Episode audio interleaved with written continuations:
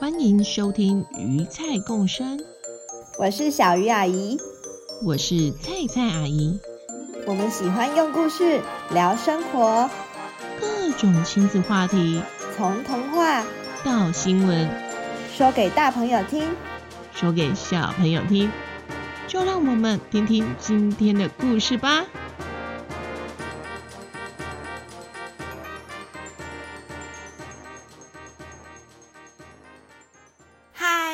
小朋友好，我是小鱼阿姨。时间来到九月底，早晚的天气开始变得凉爽舒适，感觉很适合出去玩，不像炎热的夏天。让人只想找个凉快的地方躲起来啊！说到出去玩，有些小朋友应该有跟着爸妈到山上露营或是野餐的经验。外出游玩，除了好天气跟好风景，若是身边有美味的食物，边吃边玩，更是一大享受啊！不论是事先在家里准备好的食物，还是带上山烹煮的料理，在野外香气四溢。除了人类，应该也会吸引来不少小动物们吧。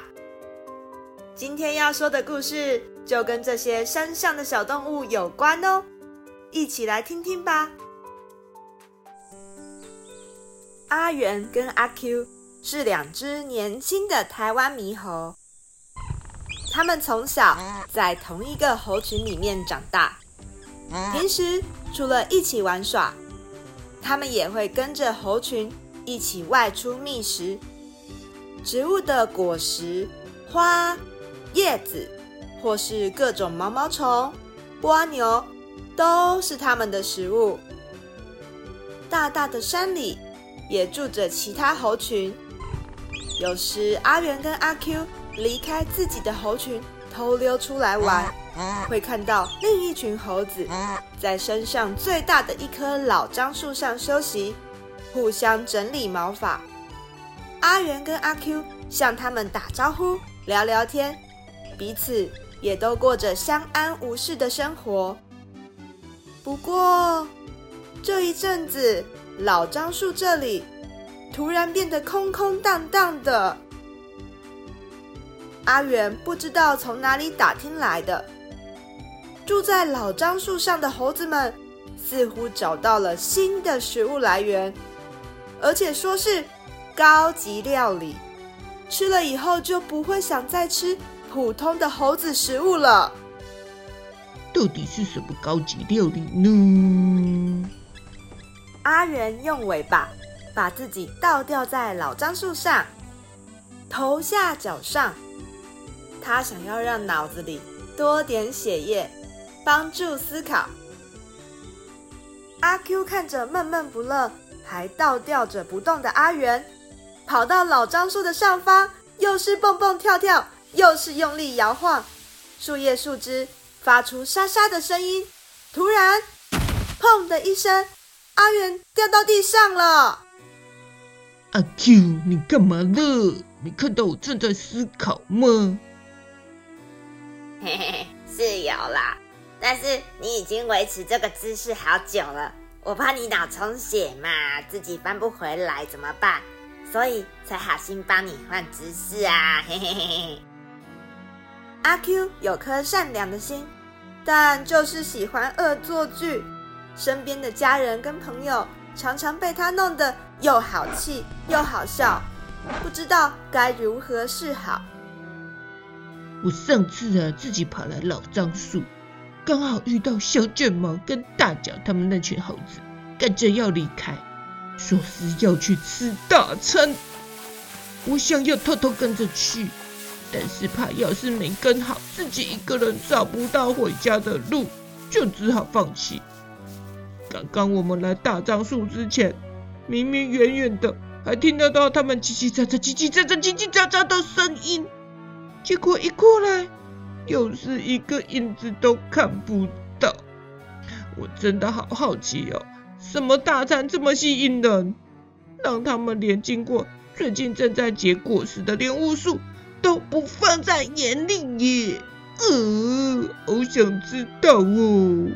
哦，那还不简单？你忘了我是猴子界的 Google 导航吗？我跟你一起去追踪他们的方位，你追踪，我来记路标，如何啊？嗯，现在时间还早，我们去看看就回来，应该不会被妈妈跟阿姨发现。你说的有道理，我们出发，看看那个被压断的树枝，他们应该就是从那边离开的。我们走。阿元跟阿 Q 行动力十足，才说完就往树林间蹦蹦跳跳的出发了。往山谷的方向走了好一会儿，他们来到了一片长得特别整齐的树林。距离树林不远的地方是片草地，上面有一些大大小小、看起来像站着的三角形的不同颜色物体。有些跟猴子很像的生物从三角形物体里跑了出来。仔细一看，它们也可以只用两只脚走路，但是身上没有羽毛或是翅膀，所以应该不是鸟，也不是鸡。这些生物的脸跟四肢上都没有毛，只有头顶有一些些的毛发。有的长，有的短，有多有少，颜色有黑有黄，还有灰白色。怪怪的生物像变魔术一样，三两下就把这些原本站着的三角形变得扁扁的，然后再塞进一个袋子，再放进另一个长方形的大盒子里，最后自己也坐进大盒子中，接着。大盒子发出轰轰轰的声音，自己移动了起来，一直移动到灰色长条状的地面，最后消失在远方的尽头。阿元跟阿 Q 看得目瞪口呆，还没回过神，突然听到对面的树林发出沙沙的声音，仔细一看，刚好就是小卷毛大脚跟他的家人们，小卷毛他们冲向刚刚长方形大盒子的位置，好像在搜寻着什么。地面上有些阿元跟阿 Q 看过的东西，像是一小片香蕉皮，跟刚好可以戴在头上的柚子皮。不过也有些看起来很陌生的物品，像是会发出窸窸窣窣声音。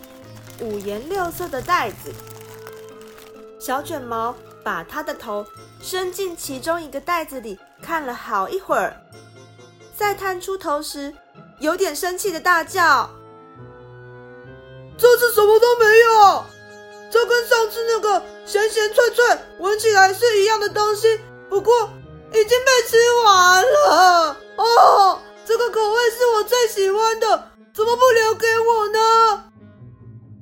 阿元揉揉眼睛，觉得小卷毛看起来好像哪里怪怪的。再仔细一瞧，小卷毛原本尖尖的下巴不见了，身体也变得好大一个。阿元心想：小卷毛是不是偷偷改名叫大卷毛的呢？至于大脚，脚还是很大，但是他的身体比之前更大。肚子也垂了下来。哎，阿元，我们不是才一阵子没看到他们吗？怎么他们好像都变胖了？阿 Q 说出了阿元心中的疑惑。不过他们还没来得及讨论，又听到远方传来像刚刚长方形大盒子的声音，而大脚他们听到了。立刻沿着灰色长条地板往声音的方向跑去。阿元正在犹豫要不要也跟过去的时候，阿 Q 说话了：“哎，阿元，我想我们先跟到灰地板旁边就好了。我记得侯长老以前有说过，不要离没有毛的猴子太近。你不觉得刚刚那一群坐着长方形盒子离开的生物，就是长老提过的没有毛的猴子吗？你说的有道理。那我们到灰地板旁边高高的那棵树上，再观察大脚他们一下，就回去好了。没问题。阿元跟阿 Q 爬到灰地板旁，高高的南洋山上面，看到大脚跟小卷毛他们一家人就在灰地板上跑着。原来灰地板好长好长，从上往下看，弯弯曲曲的，像一条灰色的河流，一直流到山下。不时还会看到会发出轰轰轰声音的盒子。在上面移动着。哎，阿元，你看，你看！阿 Q 突然叫住阿元，指向一个倒在灰地板上扁扁的身影。那那是地质，神出鬼没的地质。看起来是啊，可是它是不是扁掉了？小朋友看过地质吗？地质又被称为迷雾中的王者，是台湾山林很具有代表性的生物，还被印在一千元钞票上。有机会可以请爸爸妈妈展示给你们看。先回到我们的故事，说时迟，那时快，阿元跟阿 Q 看到又有另一只地质从树林里窜出。刚好经过正在移动的长方形盒子前面，他们差点要尖叫出来，但是又怕被大脚一家人发现他们在偷看。地质小心呐！阿元只能用气音小声的为地质加油。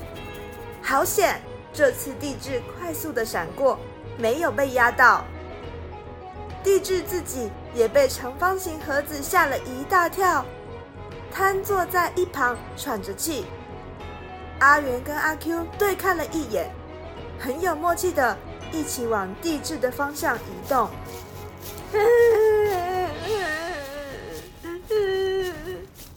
刚刚差点被长方形盒子压到的地质，坐在一旁，朝着那只扁掉地质的方向哭泣：“求求你不要吃那些人类的东西。”你就是不听，就是不听。嗯，人类？什么人类？阿元疑惑的问。刚刚我差点被车子压到，那上面坐的就是人类啊！你是说那些没有毛也没有尾巴的猴子吗？是的，最近这边新开辟了一条马路，就是你们看到的这条灰色的路。陆陆续续有些来旅行的人类，他们有的来露营，有的来野餐，带了一些我们从来没看过的食物到这里来。有的时候他们会忘记带走这些食物，有些则是他们看到我们地质，特地往靠近我们的方向放一些他们的食物，希望我们能够更靠近他们。地质虽然看起来一脸哀伤的样子，还是细心的向阿元跟阿 Q 解释这一切。我们的警觉心很强，不会轻易靠近人类。但等人类离开后，我先生，我先生他，他去尝试了那些食物，从此就爱上了人类的食物。在山里活动，我们原本都会尽量远离人类。但是我先生为了能够再次吃到心目中的美食，整个习性都改变了。不止如此，他吃了人类的食物之后，体重直线上升，还得了心脏病跟高血压。他今天听到车子的声音，就又往马路跑去，跑到一半，突然心脏病发作倒了下来，刚好一台车经过，就。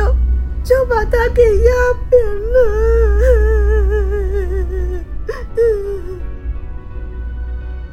阿元跟阿 Q 听完，想到刚刚看到变胖的小卷毛跟大脚，心情突然沉重了起来。也许猴群的未来也会面临跟地质一样的问题吗？他们向伤心的地质太太道别，往回家的方向走去。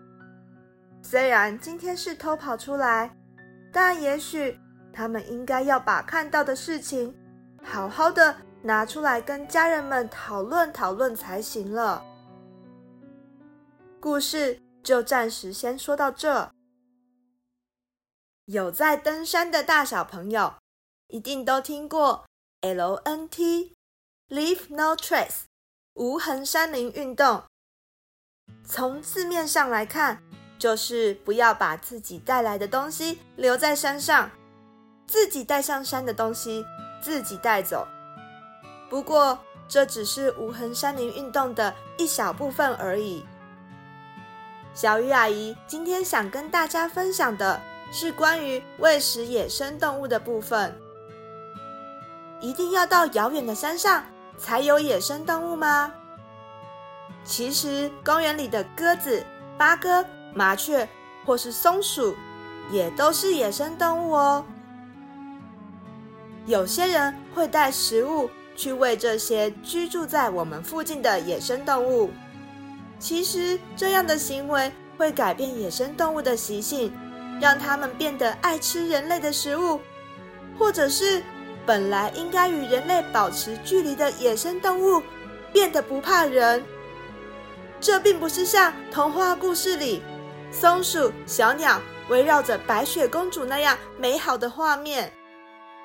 例如，小朋友都觉得好可爱的松鼠，因为人类的喂食，松鼠的数量增加后，公园里的树木被啃食树皮的机会大大增加。树木可能会因此感染霉菌，严重的话可能会造成树木倒塌、死亡。以下几个关于喂食野生动物可能产生的后果，哪一个叙述是正确的呢？就让小朋友们来猜猜看。一，二零二一年六月一日起，台北市的公园禁止喂食野生动物。第二次劝导不听的人会被处以一千两百元到六千元的罚锾。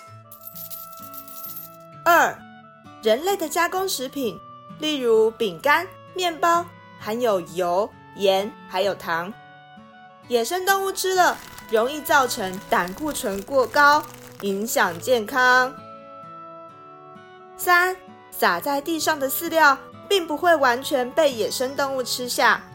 残留在自然环境中，被雨水冲洗后，可能会污染土壤或水源。